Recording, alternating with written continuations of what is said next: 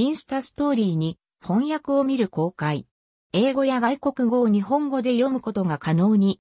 インスタグラム新機能アップデート最新ニュース2021年7月。インスタグラムがストーリーに関する新機能を発表。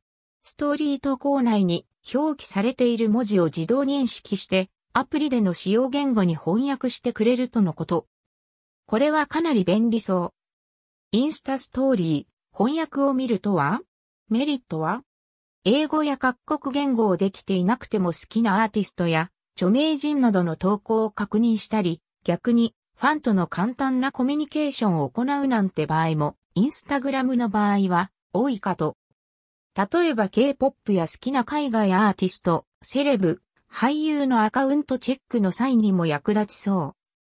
今回のストーリーのテキスト翻訳機能によって、スクショ撮って Google フォトなどでいちいち翻訳するみたいな手間がなくなって快適にアプリの使用が可能になりそう。3カ国語試して並べてみた。左からロシア語、韓国語、ヒンディー語。わかる、わかるぞ。W すごい W。また、インスタグラムはクリエイター向けやビジネス向けに各種情報を毎日のように配信中。言語は基本的に英語となっているので今まで把握しづらかった人たちも今回の翻訳機能によって最新情報を得やすくなるんじゃないかと。インスタのビジネスに使える公式最新情報や各種案内などは以下アカウントの確認もおすすめです。インスタグラムファービジネス。インスタストーリー、翻訳を見るの使い方、見方。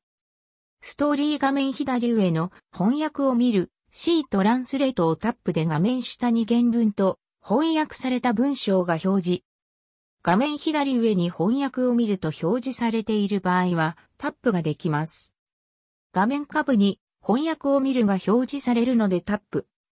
画面下部に原文と日本語、アプリに設定している言語の翻訳文章が表示。補足。